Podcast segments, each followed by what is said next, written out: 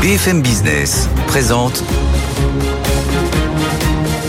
Edwige Chevriot, la grande interview.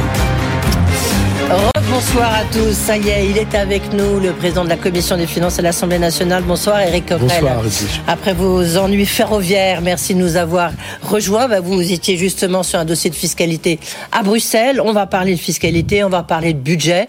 Vous avez dénoncé ce 49.3 en disant qu'il était pur et dur, qu'on vous avez fait des promesses différentes. On va y revenir. Juste deux, trois questions d'actualité. D'abord, parce que ça a été adopté tout à l'heure. L'amendement a été adopté. Euh, Athos, vous croyez vraiment que la solution, c'est de nationaliser Atos? Bah, en tout cas, la solution, c'est pas ce qui venait de se passer. Donc, euh, quand une entreprise euh, est dans un secteur euh, stratégique à ce point et vit beaucoup des commandes de l'État, où il vaut mieux que ça soit nationalisé, je pense que les amendements, notamment portés par Olivier Marlex, le patron des Républicains, mais aussi d'autres à gauche, je pense à Sébastien Jumel, étaient vraiment souhaitables et qu'il est urgent de sauver cette entreprise. Et je vois pas très bien quelle autre manière de la sauver que de la nationaliser. Et donc, mais là, de manière, c'est un amendement, une fois de plus, qui va, qui va sauter, non? Oui, peut-être, mais euh, après il va disparaître. Le, gouvernement, la trappe au 49. Mais comme c'est le bon sens, peut-être aussi qu'on peut espérer à un moment donné que le gouvernement finisse par retenir quand même certains des amendements votés pour les intégrer euh, dans la suite. On y reviendra tout à l'heure quand on parlera du budget. Euh, très franchement, si on nationalise pas à tous, qu'est-ce qui se passe? On laisse s'écrouler cette entreprise, c'est pas possible. Euh, sauf que l'État, c'est pas forcément toujours la bonne solution. Vous savez bien, sans être ultra libéral, l'État, c'est pas toujours la bonne solution. Hein. Oui, bah, je partage pas ce point de vue, surtout quand on est sur des secteurs stratégiques. Euh, en tout cas, euh, manifestement, la, manière dont fonctionnait Atos fait que le privé, c'est pas non plus toujours la panacée. Euh, je sais pas si vous avez vu lorsque vous étiez dans le train, on a appris tout à l'heure et confirmé par Matignon la démission du président du corps. Le corps, c'est le Conseil d'orientation des retraites. Est-ce qu'à votre avis, il paye un peu? Alors, c'est pas forcément son indépendance, mais le fait qu'il avait une sorte de bah, liberté de ton, notamment, c'est des problèmes aussi de chiffrage hein, pendant la réforme des retraites bah, il paye tout simplement le fait d'avoir mis des données sur la table qui plaisaient pas au gouvernement, qui correspondaient pas à cette réforme des retraites. Moi, je l'avais invité en audition avec la le 19 janvier, c'était une grande mobilisation. Je l'avais invité, voilà, avec en audition de la commission des finances. C'est la fameuse audition où il avait dit il n'y a pas un problème euh, de dépenses, les retraites vont pas coûter plus cher en termes de pourcentage, il y a un problème de recettes. Donc, bah, l'idée c'est comment on trouve des recettes. Bon, et ça avait déjà fortement déplu. Euh, Madame Borne l'avait dans le nez depuis longtemps. Euh, moi, je regrette. Je pense qu'on ne peut pas comme ça euh, euh, évincer les gens qui vous déplaisent et qui, tout simplement parce qu'ils donnent des informations qui ne vous satisfont pas. Alors à ce moment-là, ça va être quoi la prochaine fois?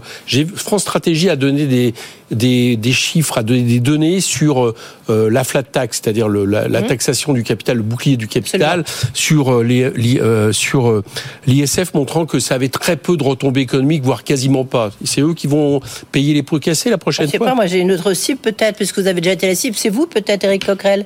Vous avez un, ton parfois qui n'est pas totalement dans la ligne euh, Renaissance, non bah, Puisque vous êtes député les filles de Seine-Saint-Denis. Oui, mais encore heureux que je, je suis peut-être une cible, enfin je suis surtout élu et que je suis élu du principal, euh, la principale force d'opposition qui est la Nupes.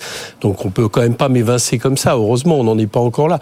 Bien qu'il y ait eu des tentations, puisqu'il y a eu des tentations de me remplacer à la présidence de la commission des finances, mais finalement, j'observe que ça n'a pas été jusqu'au bout. On va parler de la crise du logement avant de parler quand même du, du projet de loi de finances 2024 parce que donc là il y a eu le 49.3 c'était sur le volet recettes maintenant il y a le volet dépenses et c'est un point très très important euh, sur la crise du logement est-ce que vous avez le sentiment vous êtes élu de cette denis vous venez de le rappeler est-ce que vous avez le sentiment que le gouvernement prend suffisamment en compte la, la crise du logement il a annoncé qu'il y aurait une, une loi sur le logement en mars. C'est même le président Macron qui l'a annoncé.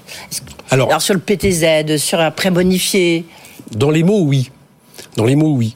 Euh, lors des dialogues de Bercy, il y a deux mois de ça, j'ai posé cette question de la bombe sociale qui était le logement. Et euh, les ministres m'ont dit oui, c'est vrai, il y a une bombe sociale, donc il faut faire quelque chose. Mais il y a, il y a une urgence et moi je pense qu'on ne peut pas attendre une loi. Et en plus, je suis pas vraiment sûr que euh, finalement on, prenne le, problème par la bonne porte. Pourquoi? Parce que pourquoi, le, pourquoi il y a une crise de cette ampleur? Pourquoi maintenant la crise n'est pas seulement chez les gens qui n'arrivent plus à se loger ou qui se logent trop cher, mais chez les promoteurs, dans le BTP, etc. Parce que pendant très longtemps, le prix du logement était déjà trop cher, on construisait peu de, trop peu de logements sociaux, les loyers étaient trop chers, mais du fait que les taux d'intérêt étaient, étaient faibles, disons que les classes moyennes arrivaient quand même bon an mal an avec des crédits sur des très longues durées à acheter. Avec les taux d'intérêt qui montent, c'est fini. C'est-à-dire que le système se bloque. C'est à ce, ce, à quoi on est en train de citer. Donc il faut trouver des solutions pour, un, faire baisser les prix. Et pour faire baisser les prix, bah, il faut qu'il y ait beaucoup plus d'offres. Et pour qu'il y ait plus d'offres, il faut reconstruire des logements sociaux, il faut bloquer les loyers. Faut-il qu'il y ait, encore faut-il qu'il y ait du foncier est-ce que vous seriez éventuellement pour l'exonération des plus-values sur le foncier? Ah non, absolument pas. Je pense que a... c'est la meilleure façon, non? Non, non, la meilleure façon, c'est que l'État réinvestisse dans le logement. C'est moins 10,8% en 5 ans d'investissement public. Si déjà l'État assurait sa part, notamment en termes de logements sociaux, euh, vous verriez que quelque part, euh, cette pression serait moindre. Moi, je le vois, il y a des gens qui ont droit à des logements sociaux dans ma circonscription qui, qui, ne, qui ne peuvent plus les avoir. En plus, on détruit des, des tours avec les projets en rue. Donc, on leur propose propose rien, propose d'aller se loger toujours plus loin, et en même temps, ils ne peuvent pas accéder à la propriété du fait des taux d'intérêt. Donc voilà, ça coince. Donc pour ça, il faut reconstruire des logements sociaux, il faut faire baisser les loyers, c'est ça la solution première. Après, on peut aussi prendre des mesures notamment celles, j'allais dire, à court terme que fait le gouvernement, puisque ils ont finalement maintenu le PTZ 0. Je vous rappelle qu'ils avaient envisagé de l'arrêter. Mais ils l'ont maintenu, ils l'ont même un peu élargi. Enfin, ils l'ont recentré et élargi, si je oui, veux dire. parce que les promoteurs sont en train de dire c'est la catastrophe, on n'arrive plus à vendre. Donc, euh, évidemment, il y a des mesures. Mais tant qu'on n'aura pas pris des mesures ça, vous qui font baisser le, le prix, bah, c'est un, un, moindre mal. De toute façon, ils ne pouvaient pas faire autrement. Mais tant qu'on n'aura pas pris des mesures qui font baisser le prix du logement, on aura euh, le problème qui est central aujourd'hui et qui est, je vous le dis, quasiment peut-être le problème numéro un des Français qui sont euh, des classes moyennes, des classes défavorisées. C'est le logement. Un prêt à taux bonifié, ça serait une bonne idée? Tout, Enfin, pouvoir pouvoir pouvoir euh, accéder au crédit de manière euh, manière plus facile, c'est des bonnes idées. Mais encore une fois, je crois que le problème qui est posé, c'est que le logement est trop cher. Si si vous avez tant de difficultés à un moment donné à atteindre, avoir des taux d'endettement qui sont trop importants, etc., euh, des taux d'usure trop importants, c'est parce que les prix sont trop chers. Donc, il faut que les prix baissent. Il y, a, eu ce, ce, ce, ce, truc, on avait l'impression que le, le, gouvernement voulait faire un peu la chasse à Airbnb, euh, puis finalement, on se rend compte au contraire, il, y avait, il devait avoir un amendement euh, fiscal qui devait euh, rogner sur l'exonération la, de TVA dont bénéficie Airbnb.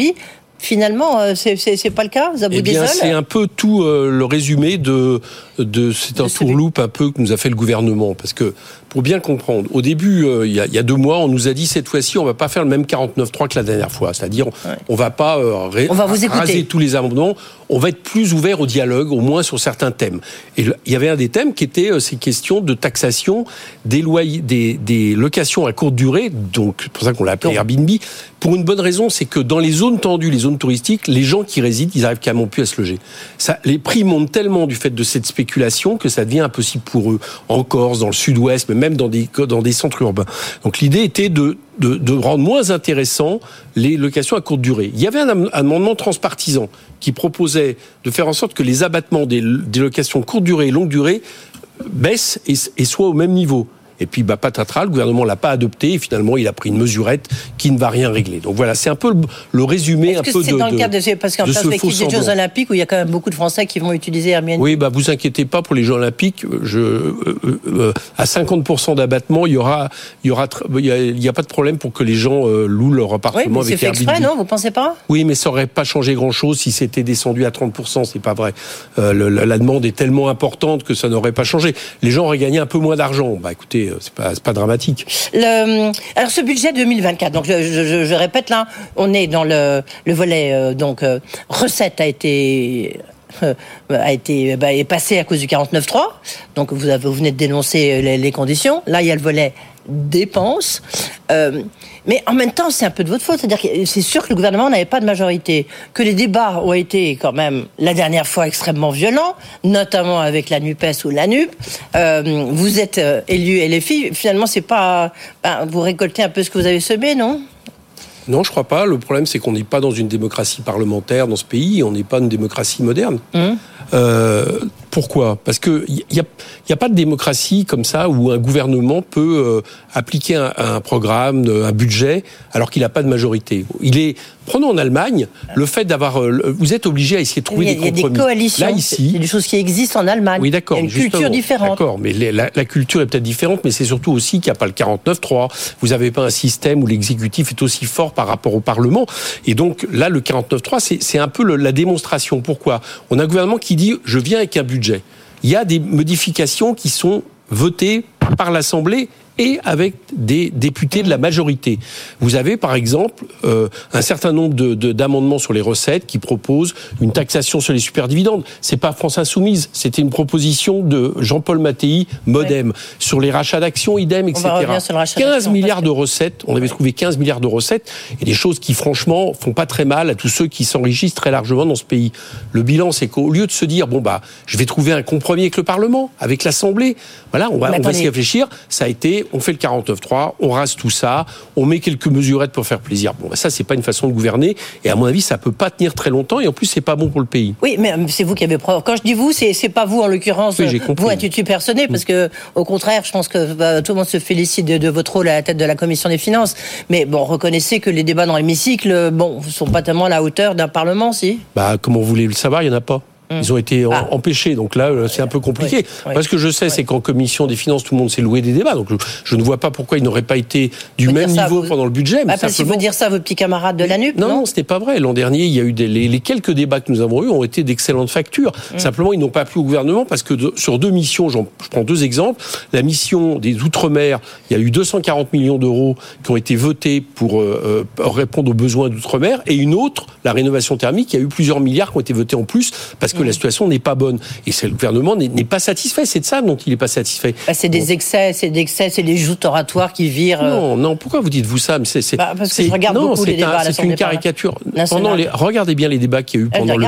Regardez bien, regardez bien les débats qu'il y a eu pendant le budget. Ce n'était pas ça. Ce n'est pas vrai. Simplement, si on, on supprime les débats à l'Assemblée, d'abord, on, on, fait un lien toujours plus loin, plus long, plus long entre le, les citoyens et l'Assemblée, et puis on nous enlève notre rôle. Mais regardez ça, ça, consiste en quoi? Regardez sur le, le rachat d'actions, il y a un principe de réalité, parce que si vous mettez une taxe de 1%, ce que vous aviez euh, préconisé... Jean-Paul Mattei Jean-Paul Mattei, en l'occurrence, le Modem avait, avait préconisé, euh, ben à ce moment-là, ça veut dire qu'il n'y a plus d'investisseurs étrangers pour nos entreprises, notamment pour les entreprises du CAC 40. Non, non, mais, c'est vrai, c'est-à-dire que, vous voyez, c'est... plus les investisseurs étrangers, c'est les, entreprises, il faut, faut, le dire, c'est les entreprises qui rachètent eux-mêmes leurs propres actions pour faire des bénéfices. Non, mais ça sert à augmenter le dividende Il y a tellement un problème qu'il y a quelques mois de ça, Emmanuel Macron avait dit c'est un souci, c'est quelque chose de quasiment pernicieux. Et il avait dit faut, faut, en gros, il avait dit faut taxer. Bon, au dialogue de Bercy, c'est la majorité qui arrive et qui dit il y, a un problème, on ne peut plus continuer comme ça. Et le bilan, c'est qu'on va ah, finir avec une mesurette qui, en échange de, de, laisser un peu de marge pour les salariés, en réalité légitime ce procédé qui n'est pas supportable. Mais oui, mais si justement ça profite aux salariés, c'est plutôt une bonne chose. non, non, non, ça va, ça va, ça va profiter à quelques salariés aux dépens du plus grand nombre, c'est-à-dire aux dépens de vous, de moi, de tous ceux qui ont besoin de recettes pour l'État et qui ne peut pas, qui peut pas continuer à faire en sorte comme ça que les principaux revenus du capital soient toujours plus exonérés de fiscalité. Ce n'est pas possible. On a besoin de recettes. Regardez Edwige Feuillard. Edwige Feuillard. Excusez-moi. C'est joli. Bon. C'est assez joli. Oui. Euh, regardez. Le... Vous appelez Gabin si vous non, continuez comme ça. Bah écoutez, hein, il y a des couples mythiques. Hein. Edwige Chevillon. Regardez le, le, euh, le, vous avez un vous avez un, un, système par exemple qui nous vous avez un, un ministre de l'économie qui nous dit il manque un milliard. C'est ce qu'il dit. Il manque un milliard d'euros. Bon, euh, bah, à un moment donné, il faut peut-être aller les chercher là où ils se trouvent. Mm. Et c'est quand même pas dramatique de taxer un tout petit peu plus. C'était 1% les rachats d'actions, hein, c'était pas beaucoup. De taxer un peu plus, je veux dire, ces fortunes qui aujourd'hui s'accumulent pour ne même pas rejaillir dans l'économie.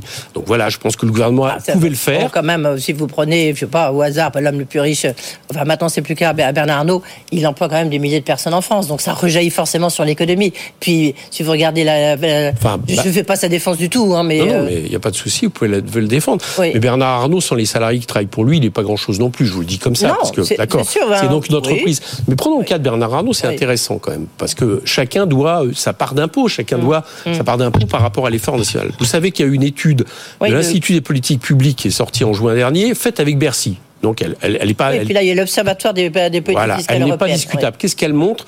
Elle montre que les 150 plus grandes fortunes de France, les milliardaires, pour aller vite, d'accord, ont un impôt sur la fortune qui est entre 0 et 0,1% alors que euh, le, le, décile le plus important, qui euh, au niveau de l'impôt sur le revenu, paye 45% avec leur impôt professionnel, parce qu'ils ont transféré une partie de leur, leur, leur fortune sur la professionnelle, on atteint 25%. Vous savez quel est le manque pour ces 150 personnes, pour l'État, c'est 18 milliards. C'est pas supportable. Une personne oui, mais pas en comme même ça temps, la autant de fortune. milliards. Enfin, bon, et pour puis après, on qu'il n'est pas là pour, pour, ce- pour faire ce débat-là, parce que c'est un C'est débat un débat, très c'est un intéressant. débat mais- central, c'est qu'on a besoin de cet Ah, mais c'est central. pour la Ce que je veux dire, c'est que ça mérite un débat en soi. euh, C'est ce que je veux dire, euh, Eric Coquerel.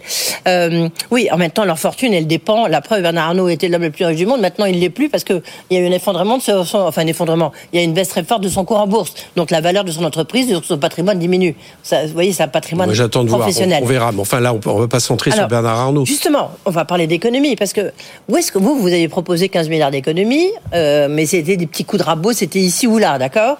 Maintenant, où est-ce que le gouvernement vous dit, je vais faire 16 milliards d'économies Vous les avez vus, on les cherche toujours. Où est-ce qu'on peut le faire, les Eh bien économies oui, c'est justement parce qu'en fait, vous avez beau Ouais. être très néolibéral, dans la période que nous connaissons, où il y a baisse du pouvoir d'achat, le problème de logement, etc., bah, c'est pas si facile de baisser les Ah bah dépenses oui, puis publiques. on le- le- ouais. Donc sur les 16, Regardez l'état 14. des hôpitaux publics, la Exactement. justice, euh, Absolument. la, la il, y a des, police. il y a des besoins partout.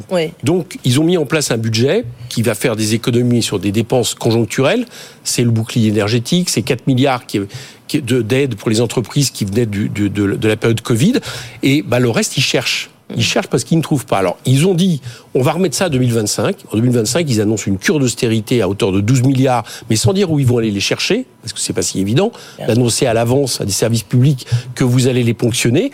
Et ça, ça montre une chose, c'est que ce système, il ne répond pas à la, à la période que nous avons devant nous. Et la période que nous avons devant nous, c'est que ça soit à cause des questions géopolitiques, à cause du climat, à cause des questions sociales, etc., etc., il y a en réalité besoin d'investissement et notamment d'investissement public. On ne s'en sortira pas autrement. Et des politiques qui visent de la petite semaine, qui visent à dire on va réduire les déficits, c'est ça qui est fondamental, mais sans augmenter les impôts, notamment des plus riches, bah, au bout d'un moment, ça marche pas. Ça marche pas pour ce qu'ils veulent avancer. Vous verrez que le déficit fin 2024 sera bien plus important que les 4,4% annoncés. Je, je, je prends date. Vous, vous, vous voyez à quoi 5% Ah oui, je pense qu'on sera pas loin de 5%. Euh, Le FCE annonce 4, euh, 4,8 et euh, ça correspond aux chiffres de croissance de 0,8, 0,7 qui sont à la fois ceux de la Banque de France au lieu des 1,4 annoncés par l'État. Donc ça sera le cas, mais en même temps, ça ne répondra pas aux besoins des Français. Donc Oui. il faut changer de logiciel. Oui, en même temps, Eric Coquerel, je vous vois venir, vous dites qu'il faut changer la politique de l'offre. Mais cela dit, regardez, le- on n'a pas été dégradé. Pour l'instant, so far so good, comme on dit, la France n'a pas été dégradée, la dette de la France n'a pas été dégradée. Donc ça veut dire que quand même, y a, on a le sentiment, ces agences de notation ont le sentiment, euh, oui, mais le coût de la dette dépend beaucoup de ces agences de notation. Oui, euh, oui. Non, vous n'avez pas l'air convaincu, mais bon. je- Bah, écoutez, je sais pas, Oui. les dernières dégradations, euh, on nous annonçait euh, de multiples problèmes. Vous l'avez vu, vous l'avez vu arriver Moi, je l'ai pas vu personnellement. Ouais. Donc il y a longtemps que je pense que ça n'a pas tant d'impact que ça. Voilà. Donc ces dégradations, enfin si éventuellement le, la prochaine fois Standard Poor's, ce qui est le plus important, euh, s'il y a une dégradation pour vous, c'est pas, enfin, c'est pas, ça n'a pas de sens, enfin, c'est pas très grave. C'est pas le plus grave. Ce qui m'importe le plus, c'est euh, le fait que le chômage remonte. Ça, ça m'apporte. Euh, le fait que euh, on ait justement toutes les peines du monde à répondre aux besoins des Français. Le fait que on ne mette que 7 milliards d'euros sur la bifurcation écologique, quand. Pisani-Ferry estime qu'il en faudrait 37 milliards d'investissements publics. Bon, et moi, je pense que la dette écologique est bien plus grave que la dette financière. Je peut-être vous choquer, mais voilà, je pense Non, que non, non, la, première, raison. elle n'est pas annula- annulable. Donc, elle n'est pas d'accord avec vous. Bien. Et donc, à partir de là, c'est plutôt ces, ces critères-là que je recherche euh, que le fait qu'une agence de notation nous dégrade de, de, euh, très légèrement. Encore une fois, c'est, ça, ça n'a pas, ça n'a pas changé euh, la situation de ces dernières années quand, quand ça a été le cas. Justement sur le, Bruno Le Maire l'a annoncé, ça y est, le leasing social à 100 euros pour permettre à des Français les, les, les plus pauvres de, d'acheter une voiture électrique. Est-ce que là vous êtes d'accord? Enfin, vous voyez bien que c'est pas 100 euros qui va résoudre le, problème des Français les plus pauvres qui peuvent pas s'acheter une voiture. C'est, c'est- enfin, on- on- tout ça et on est dans euh, les gens, Pourquoi? les gens aujourd'hui ont un problème de pouvoir d'achat qui euh, Oui. touche leur alimentation. Euh, Vous le savez comme moi, il y a un tiers euh, des Français qui disent 10 qu'ils ont du mal à faire trois repas par jour. Donc euh, Très franchement, je ne pense pas que ça soit ce genre de mesures euh, qui, euh, qui permettent de, régler les questions. On ferait mieux de s'occuper, par exemple, de monter les minima sociaux au seuil de pauvreté. On ferait mieux de faire en sorte que les salaires soient indexés sur l'inflation, de relancer une consommation populaire. Ça me se- semblerait plus efficace que ce genre de de- d'aide. Oui. Sur l'exonération de charges, des charges euh, pour Moi, les j'appelle ça cotisation. cotisations. Oui, vous avez tout à fait raison. Ça s'appelle des cotisations. J'étais juste sur le. euh, vous avez tout à fait raison. entre 2,5 et 3,5. Il y avait donc, euh, on a vu, bah, c'était justement un député, Marc Ferracci, qui l'avait proposé. Ça a été retoqué par le gouvernement. Vous dites quoi?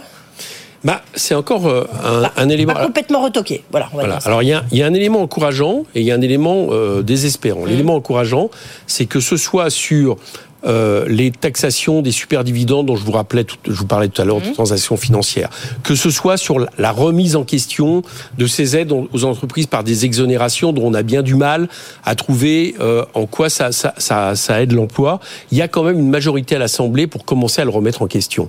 Bon, ça, c'est encourageant. Mmh. Mais ce qui est désespérant, c'est que le gouvernement n'en tient pas compte. Mmh. Voilà. Et je pense que là, pour le coup, il ferait mieux d'entendre l'Assemblée. C'est peut-être euh, le cœur de ce budget, d'ailleurs. Euh, L'agir Carco, finalement, le gouvernement a l'air.